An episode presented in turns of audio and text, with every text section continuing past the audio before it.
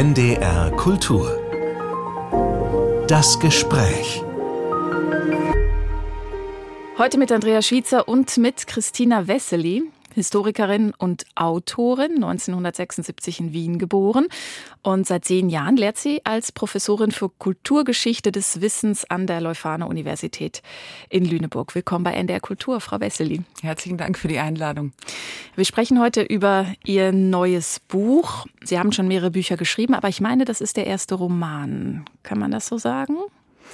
Ich würde das Buch nicht als Roman bezeichnen. Man könnte wahrscheinlich sagen, es ist ein langer Essay, ich sage auch Erzählung dazu. Mhm. Roman, glaube ich, wäre nicht ganz die richtige äh, Form oder wird es nicht ganz treffen, weil sich das Buch schon auszeichnet durch ein Miteinander sozusagen von literarischer Erzählung und gesellschaftskritischer, kulturwissenschaftlicher Reflexion. Also es sind sozusagen beide Anteile irgendwie drinnen, aber es ist tatsächlich das erste literarische Buch, das ich geschrieben habe. Mhm. Und es ist ein Buch auch tatsächlich aus einer sehr persönlichen Geschichte heraus, oder? Ja. Es ist tatsächlich, äh, oder muss ich das auch nicht verheimlichen, dass das aus persönlichen Erfahrungen auch äh, mhm. entstanden ist, aus meinen eigenen Erfahrungen der Mutterwerdung sozusagen und dieser ersten Zeit mit Kind. Mhm. Liebesmühe heißt das Buch und ich umreiß ganz kurz, worum es geht. Wir lernen eine Frau kennen, um die 40. Sie bekommt ihr erstes Kind, einen Sohn und merkt sehr schnell, sie kann diesen Sohn gar nicht so lieben, wie sie es sich vielleicht vor vorgestellt hat, wie es von der Gesellschaft auch gern erwartet wird. Also diese Art von Mutterliebe, die wir gern so hoch stilisieren, will irgendwie nicht so richtig gelingen oder will nicht, sie spürt sie nicht so richtig. Und es fängt an mit diesem Prolog und da outet sich diese Schreibende eben als Frau, die sich von sich selbst so entfremdet hat, die sich selber nicht mehr kennt. Mhm. Und es heißt dann in diesem Prolog, die Erlösung für das Schreiben, damit das Schreiben dieser Geschichte, dieses Buches, dieser Erfahrung gelingen kann, ist die dritte Person. Also wir lernen eine Protagonistin kennen, die nicht aus der Ich-Perspektive schreibt, sondern eben es wird immer von ihr erzählt. Also sie, sie die Mutter, sie die Frau. Mhm was sie am Anfang nicht so richtig vereinen kann. Jetzt erscheint das Buch morgen bei Hansa und ich habe mich gefragt, weil Sie ja noch nicht so viele Gespräche dazu wahrscheinlich geführt haben, wie Sie als Autorin über das Buch sprechen. Sind Sie die Protagonistin oder versuchen Sie es auch irgendwie weiterhin von sich ein bisschen fernzuhalten? Mhm. Also, was Sie jetzt schon gerade in der Frage erwähnt haben, ist dieser, dieser Wechsel oder dieses nur schreiben können in der dritten Person ja tatsächlich eine Distanzierungsgeste. Mhm. Jedenfalls nimmt das eben dieser hier Erzählende so wahr. Dieses Nicht-Ich sagen können, das ist eben genau Ausdruck dieser Entfremdung. Also nicht nur das Kind steht dieser Mutter äh, fremd gegenüber, sondern eigentlich ganz plötzlich sie sich selbst. Also sie kann auch gar nicht mehr Ich sagen weil sie das Gefühl hat, dieses Ich, sich selbst eigentlich verloren zu haben. So viele Gewissheiten, von denen sie eigentlich überzeugt war, als Frau, als Wissenschaftlerin, als Feministin, die scheinen praktisch mit der Geburt dieses Kindes nicht mehr gültig zu sein. Ne? Ähm, also man kann wirklich sagen, dieses Ich wird ganz brüchig. Und weil Sie mich nach meinem Verhältnis irgendwie auch zu dieser Erzählerin äh, gefragt haben und auch letztlich, wenn ich Ihre Frage richtig verstanden habe, über das Verhältnis von Schreiben und Mutterschaft. Mhm. Das ist mir tatsächlich sehr, sehr wichtig. Das Buch beginnt ja eben nicht nur mit dem Prolog, sondern es endet auch mit einem Epilog. Das heißt, es wird eigentlich gerahmt durch Reflexionen zum Schreiben, zum Verhältnis auch von Leben und Schreiben. Und das ist tatsächlich was, was mir selbst auch so gegangen ist dass dieses Schreiben auch eine Praxis, eine Geste der Rückeroberung ähm, dieses eigenen ist. Also das Schreiben hat eigentlich eine doppelte Bedeutung und Funktion. Ähm, denn auf der einen Seite stellt diese Protagonistin fest, dass wenn sie schreibt, hat sie sozusagen eine sichtbare Spur des Vergehens von Zeit.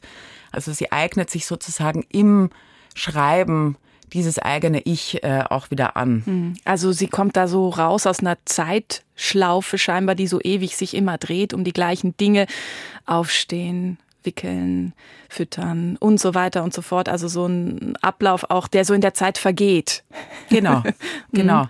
Und dann eben auch dieses Schreiben, aber auch als etwas Bekanntes. So steht es auch im Buch. Also etwas, was der Frau Halt gibt, weil sie das kennt. Ja. Ich habe tatsächlich auch selbst zum ersten Mal mit diesem Buch die und das klingt immer so wahnsinnig pathetisch, wenn Leute das sagen, aber es ist tatsächlich jetzt auch meine Erfahrung gewesen, wirklich auch die existenzielle Bedeutung des Schreibens erkannt. Mhm. Das war in dem ganzen Schrecken, ähm, den ich in dem Buch auch sozusagen verarbeite, anhand dieser Geschichte auch ähm, eben dieser Mutterfigur, war das schon auch eine große Bereicherung und auch eine nachhaltige. Also es hat sich tatsächlich auch mein Verhältnis zum Schreiben jetzt auch als Wissenschaftlerin und auch als Forscherin nochmal sehr verändert, weil ich weiß, ja, wie viel das tatsächlich zu tun hat mit mir selbst. Lassen Sie uns einmal über diesen Schrecken, wie Sie es gerade gesagt haben, sprechen, über die Gründe, warum diese Frau das Gefühl hat, dass sie alles, was sie bisher ausgemacht hat, Sie haben davon gesprochen, eine Feministin, eine Wissenschaftlerin, eine Frau, die selbstbestimmt lebt, woran macht sie fest, dass das alles nicht mehr ist? Ähm, sozusagen ein wichtiger und tatsächlich auch der konkreteste Anhaltspunkt ist dieses Zurückgeworfensein äh, auf den Körper. Dass eigentlich tatsächlich das Denken, das Geistige fast keine Rolle mehr spielt und dass diese ja auch Reduzierung, wie sie das wahrnimmt, auf den Körper in vielfacher Hinsicht. Also zunächst mal irgendwie auch diese Versehrtheit nach der Geburt, ähm, ja, letztlich auch durch das Stillen das gemeinhin immer als eine äh, schöne und sozusagen ganz intime und zärtliche Sache beschrieben wird. Aber diese Frau erlebt das im Grunde genommen auch als was Auszehrendes, als ja eine Angelegenheit, die sie eigentlich zu so einer Bereitstellerin irgendwie mhm. macht, äh, egal ob sie will oder nicht. Letztlich auch diese Nähe zum Kind oder diese Nähe, die das Kind irgendwie auch fordert. Also sozusagen das ständig an ihrem Körper ist, wie auch immer. Es wird getragen, es mhm. wird gestillt, es wird gehalten, es wird umarmt. Ja, das hat auch schöne Seiten, aber in erster Linie erlebt es diese Frau als eine Zumutung, weil es ähm, auch ihre Autonomie auf eine Weise bedroht, die sie schlecht aushalten kann.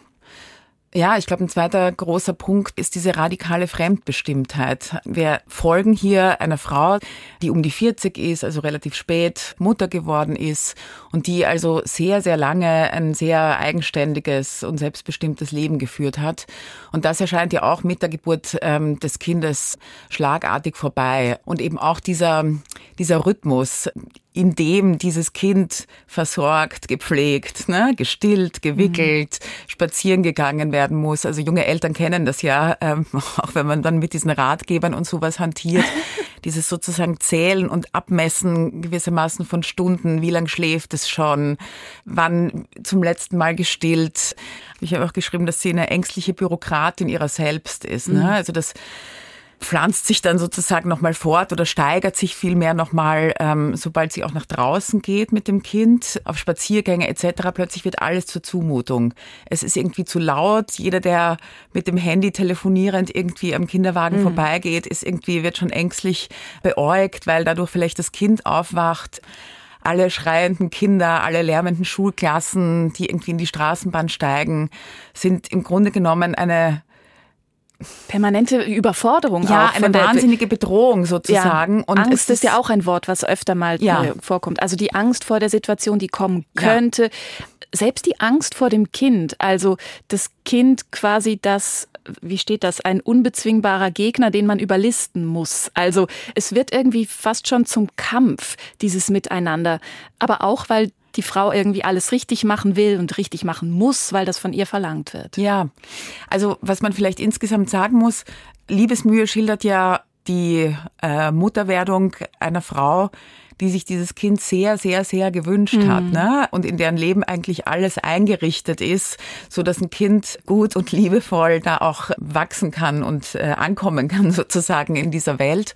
Das lebt auch sozusagen von dem Kontrast dessen, was sie sich auch vorgestellt hat. Also klar, man weiß, am Anfang wird man müde sein, es wird nicht irgendwie alles immer nur toll sein, aber auf diese Erschütterung war sie eigentlich nicht vorbereitet und also auch nochmal zum Titel Liebesmühe. ich glaube, die große, ähm, die große Zumutung sozusagen oder auch das große, ja, ganz schmerzhafte Staunen, was eben auch diese Angst und dann letztlich auch eine Erkrankung sozusagen nach sich zieht, ist dieses ganz erschreckende Ausbleiben von Mutterliebe, die eigentlich äh, in unserer Gesellschaft als was total Natürliches markiert wird, also etwas, was sich ganz selbstverständlich und unhinterfragt einstellt, was schon während der Schwangerschaft sozusagen wächst. Also diese Liebesbeziehung wird sozusagen als absolut und als natürlich gesetzt. Und dieser Schock, den das nicht Aufkommen, das mhm. nicht blitzartige Einfahren sozusagen dieser unendlichen und auch opferbereiten Mutterliebe ähm, bedeutet. Also dieser Schrecken ist wirklich unermesslich für diese Frau. Und im Buch schreiben Sie auch, die Erzählung dieser Mutterliebe ist eigentlich eine Lüge. Ich glaube Lüge. Äh, ähm, ja, vielleicht sage ich Lüge. Das habe ich jetzt nicht mehr. Oder ist es einfach die provokative Frage jetzt in diese Richtung? Ja, ähm, was diesen Aspekt betrifft, äh, ist tatsächlich schon auch viel von mir als Autorin in dieser Geschichte, also oder in dieser Mutterfigur, denn sie erlebt diese Norm, diese gesellschaftliche Erwartung ähm, der Mutterliebe als falsch, nicht zutreffend. Damit kommen natürlich auch Vorstellungen eines Defizits, eines Nichtgenügens. Ne? Alle anderen können es. Mhm oder müssen sich eben gar nicht bemühen. Es geht ja gar nicht um Können, sondern mhm. ähm, dieses Gefühl ist einfach da. Und wer ist man und wie defizitär ist man eigentlich als Mensch, als Frau, als Mutter, wenn das eben nicht der Fall ist? Und sie beginnt dann nach einem längeren Leidensweg, muss man sagen, den das Buch auch ähm, schildert, beginnt sie sich tatsächlich für die Ideologie der Mutterliebe zu interessieren und zwar mit ihren Mitteln, habe ich jetzt auch sagen mit meinen Mitteln. Als Historikerin. Die, genau, genau. Das ist ja im Grunde genommen das, was wir Historikerinnen und Historiker tun. Ähm, wir schauen uns an, um es jetzt mal ganz einfach zu sagen, ähm, wie das, was ist, geworden ist. Und damit geht auch insbesondere eine große Skepsis einher gegenüber allen Konzepten, Ideen, Begriffen, die scheinbar naturgegeben sind. Denn im Grunde genommen ist fast so gut wie nichts naturgegeben, sondern es ist sozusagen alles historisch geworden und gesellschaftlich auf eine Art und Weise auch gemacht. Und am interessantesten sind oft dabei eben die Konzepte, die eine Gesellschaft als natürliche beschreibt, ne? wie eben unter anderem ähm, diese Mutterliebe, die eben eine längere Geschichte hat, als man denkt, auch als ich wusste. Und die wird hier auch aufgezeigt oder angesprochen, woher diese Idee eigentlich mhm. kommt. Also ich bin da ja total hängen geblieben, weil es tatsächlich zurückgeht bis ins 18. Jahrhundert und dass Frauen tatsächlich ihre Kinder ganz oft gar nicht selber aufgezogen haben, auch nicht gestillt haben, sondern dass die wirklich sofort weggegeben wurden. Ja, und zwar nicht nur Frauen, Adelige, die sich leisten konnten, ihre Kinder zu Ammen zu geben äh, und dort eben nicht nur die Stillzeit verbringen zu lassen, sondern tatsächlich aufgezogen zu werden. Ne? Es gab im Übrigen nicht äh, wenige Leute, die tatsächlich ihre Kinder einfach weggegeben haben. Also 17., 18. Jahrhundert. Ähm, man hat sozusagen einfach Kinder bekommen, die man auch gar nicht mitunter ernähren konnte, versorgen konnte, um die man sich gar nicht kümmern konnte und die dann an noch ärmere Frauen, als man selber war, weggegeben wurden. Und es gibt ganz drastische Schilderungen die ich auch gefunden habe bei dem äh, Buch Die Erfindung der Mutterliebe von der französischen Philosophin Elisabeth Badinter, das ich übrigens sehr empfehlen kann. Und da was für horrenden Bedingungen diese Kinder, also diese neugeborenen Säuglinge im Grunde genommen leben oder vielmehr dahin vegetieren mussten. Ne? Die sind in ganz rauen Stoff, äh, raues Leinen irgendwie gepuckt worden und oft von den Ammen ähm, einfach an die Wand sozusagen gehängt worden nebeneinander, weil die Ammen selber Feldarbeit leisten mussten und dann auch nicht genug hatten für alle Kinder, die sie aufgenommen haben in ihre Pflege. Und dann mit irgendwie ähm, so einem Brei aus Brot und Wasser, wir reden wirklich von Neugeborenen, gefüttert haben. Kindersterblichkeit war natürlich enorm. Das heißt, ähm, so ein Konzept äh, von Mutterliebe, das gab es zu der Zeit nicht. Das entwickelt sich tatsächlich eigentlich erst mit der Entstehung der bürgerlichen Gesellschaft und insbesondere auch im Zusammenhang mit der Entstehung der Nationalstaaten, weil es plötzlich darum geht, Bürger großzuziehen, also sozusagen Bürger auf die Welt zu bringen mhm. und tatsächlich zu künftigen, ähm, ja auch sozusagen mehr oder weniger staatstragenden Menschen zu erziehen. Und um das sozusagen zu gewährleisten, um auch die Kindersterblichkeit zu senken und dieses Ammenwesen äh, zurückzudrängen, wird, das ist jetzt sehr äh, vereinfacht gesagt, mhm. wird gewissermaßen dieses Konzept der Mutterliebe erfunden, das auch damit einhergeht, dass Frauen ihre Kinder eben nicht mehr abgeben, sondern im Gegenzug eine relativ lange Zeit auch bei den Kindern bleiben nach der Geburt weiß Christina Wessely. Sie ist äh, Historikerin, Professorin an der Leuphana Uni in Lüneburg und sie hat bei Hansa gerade ein Buch herausgebracht. Morgen kommt es raus, Liebesmühe. Und es geht darin, wir haben es schon gehört, um eine Frau, die zum ersten Mal ein Kind bekommt und äh, diese Mutterliebe nicht sofort entwickeln kann. Und die daran erkrankt oder zumindest, ähm, also ich muss es vielleicht noch mal anders formulieren. Ich, ich habe die ersten Seiten gelesen und dachte, selbst Mutter von zwei Kindern, ohne das jetzt irgendwie verklären zu wollen, aber ich fand das ganz schwer zu lesen. Ich habe an manchen Stellen gedacht, hm, okay, also nicht in den Bus einsteigen, weil man nicht weiß, ob da eine Schulklasse kommt. Also dann wacht das Kind halt auf. Mhm. Das, was die Gesellschaft grundsätzlich denkt, also so schwer kann das doch jetzt ja. auch nicht sein. Ja. Ich brauchte echt auch ein paar Seiten, um irgendwann so zu verstehen, was die Angst ist, womit die Frau sich konfrontiert sieht, nämlich mit den gleichen Dingen, die ich als Mutter auch mhm. mich konfrontiert sah, aber die sie ganz anders irgendwie wahrnimmt. Also es ist ja auch so eine ähm, Geschichte von, was sehe ich darin oder ja. was denke ich könnte daraus folgen. Und ich war fast ein bisschen froh, dass ich am Ende sagen konnte, okay, da gibt es eine Diagnose. Und jetzt kann ich das viel besser fassen. Mhm. Wie ging es dieser Mutter? War das eine Erleichterung zu wissen, ich brauche Hilfe, professionelle Hilfe, weil ich postpartale Depression habe, entwickelt habe. Mhm. Inwiefern ist das vielleicht auch ein Wendepunkt für diese Beziehung von Mutter und Sohn? Ja, ich glaube, das ist eine richtige Beobachtung, äh, dass diese Diagnose, die, also die Mutter kann sich dann erklären, dass mit ihr sozusagen aus Grund was nicht stimmt. Also es ist nicht einfach ein Defizit, ein Ausbleiben von Liebe, ähm, genau diese ganze nervöse Weltflucht im Grunde genommen, die unerklärlich bleibt, sondern ähm, die Medizin, die strengen Naturwissenschaften gewissermaßen kennen das, haben ein Wort dafür und vor allem haben auch eine Therapie dafür. Ich glaube, das ist schon ganz wichtig. Und ein Wendepunkt ist es eben vor allem deshalb, weil sie ähm, wir haben vorher vom Kind als Gegner gesprochen. Mhm. Und man kann sagen, mit dieser Diagnose verschiebt sich sozusagen die Gegnerschaft, wenn man so möchte. Also äh, sie muss natürlich nicht sofort, aber äh, schon nach wenigen Wochen nicht in erster Linie gegen das Kind kämpfen, sondern sie kann sozusagen gegen diese Krankheit kämpfen von der Übrigen mehr als ein Viertel der Frauen im deutschsprachigen Raum, dafür kenne ich die Zahlen,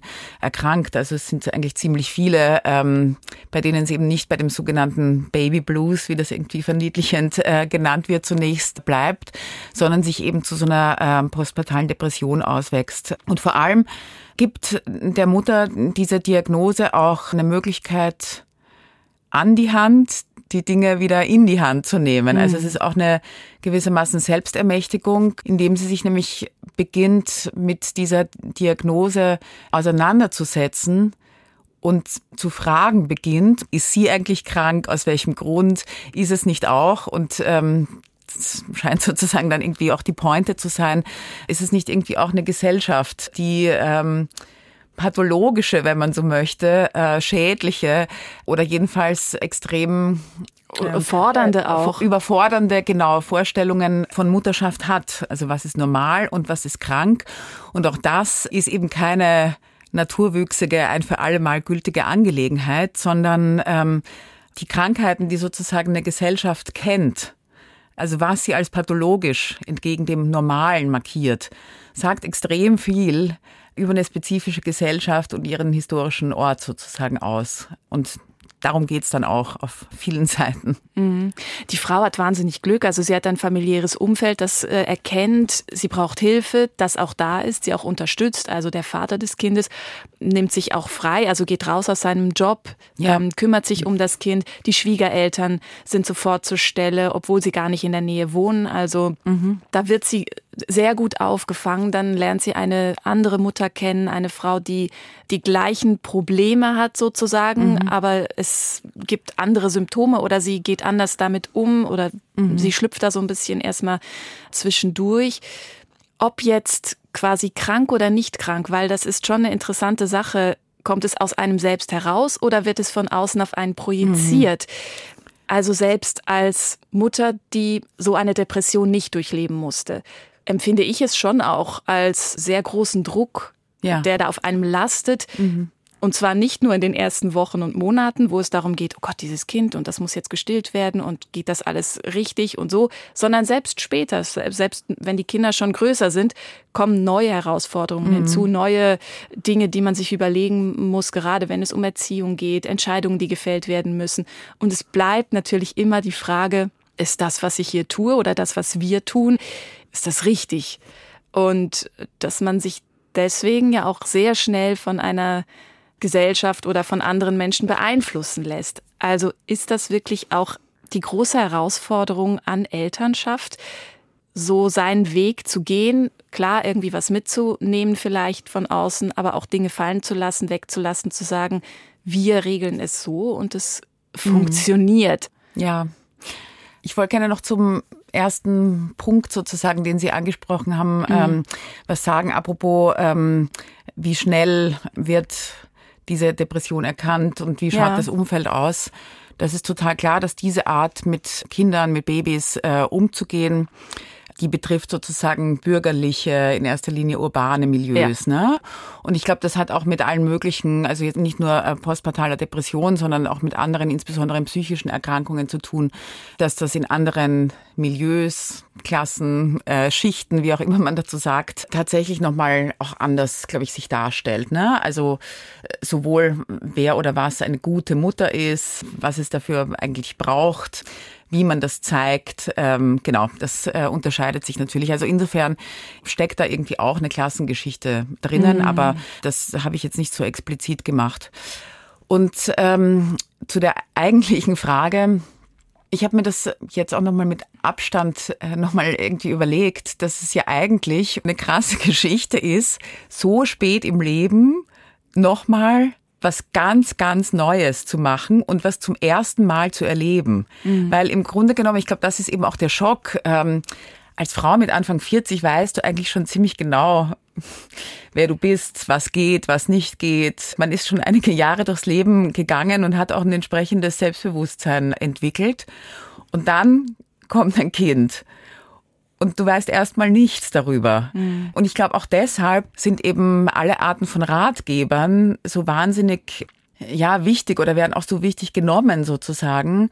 Also dieses Denken in Entwicklungsschüben, zwölf Entwicklungsschübe im ersten Jahr und sowas, man weiß ich gar nicht. Ich das alles auch gelesen oder mit ja. aufgeschnappt. Ist es ein Schub, es ist irgendwie immer, ja, immer ist ein Gebrüll und sowas. Also das ist Wahnsinn, wie man sich in Bezug auf dieses, ich nenne es jetzt mal Thema, eigentlich auch verunsichern lässt, um konkret, ich sage jetzt nochmal ich, was mir mit Blick auf mehr oder weniger alles andere niemals passiert wäre in dem Alter. Ich würde mich niemals von irgendwelchen Ratgebern auf die Art und Weise auch beeindrucken lassen. Also egal, ob das jetzt irgendwie Ernährung, Schlaf, Beziehung, mhm. whatever ist, da weiß ich eigentlich schon ziemlich genau, was geht und was nicht geht. Und ich kann auch eine ganz andere Art von Kritik an diesen Texten selber irgendwie anbringen.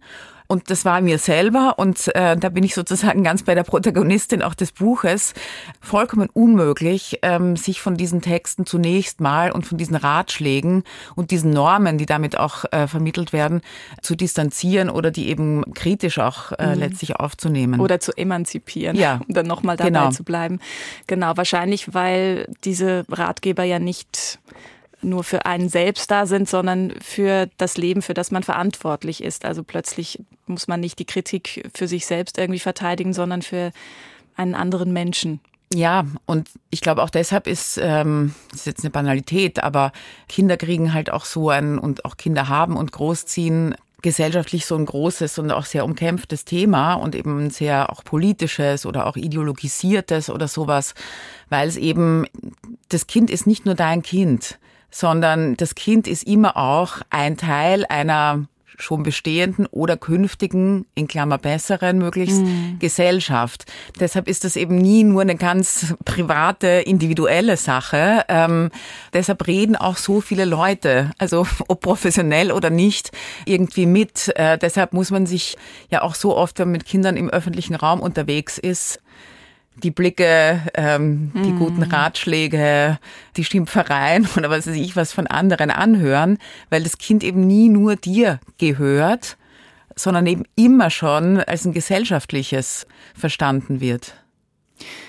Die Mutter in dem Buch kann irgendwann sagen, ich bin Mutter und ich bin Frau und ich bin Wissenschaftlerin und ja. ich bin irgendwie auch noch die, die ich war. Sie sagt auch ganz klar, ich werde nie mehr die sein, die ich einmal war. Ja. Weil ich bin jetzt wer anders. Wie geht es der Mutter heute? ähm, ich habe sie aber im allerbesten Sinne und mit sozusagen den wärmsten und zärtlichsten Gefühlen aus den Augen verloren. Ähm, das finde ich eigentlich ganz gut. Und ich nehme an, es geht ihr gut. Ähm, nachdem wie das Buch ausgeht, äh, bin ich da eigentlich zuversichtlich. Oh, ich auch. Vielen Dank für den Besuch bei NDR Kultur, Christina Wessely. Ich danke Ihnen. Und viel Erfolg für dieses Buch. Liebesmühe heißt es, erscheint morgen bei Hansa. NDR Kultur